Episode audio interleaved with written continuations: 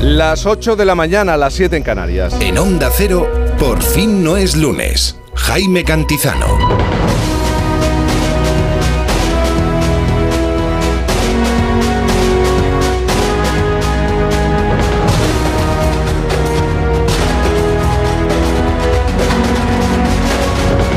¿Qué tal? Buenos días, ¿cómo se encuentra? No puede ser.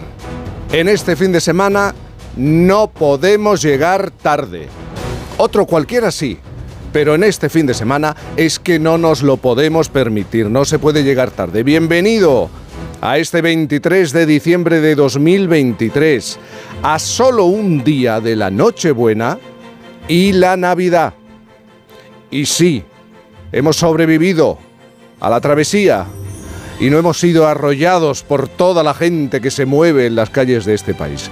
Si hoy vuelve a casa por Navidad, en uno de esos 20 millones de desplazamientos previstos este fin de semana por la DGT, y lo hace triste y lloroso, llorando por los rincones, porque ni de lejos ni de cerca le rozó el número del gordo, 88.008, mira que raro y que suena raro.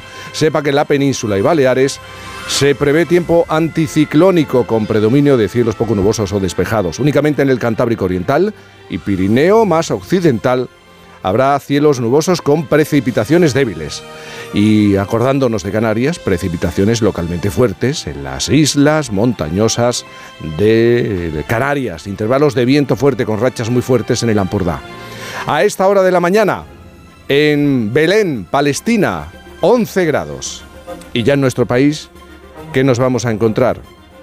Pues en Barcelona 8 grados, en Madrid 3 grados, en Santa Cruz de Tenerife 14 grados, en Palma 8 grados, en León menos 2 grados, en Bilbao a esta hora 9 grados, Isabel, por si te interesa, en Zaragoza 9 grados, Valencia 5, Sevilla 4, A Coruña 9, Cáceres 3 grados o Pamplona 7 grados. Por cierto, en el festoral de Por fin no es lunes, ¿Le parece poco lo que tenemos que celebrar?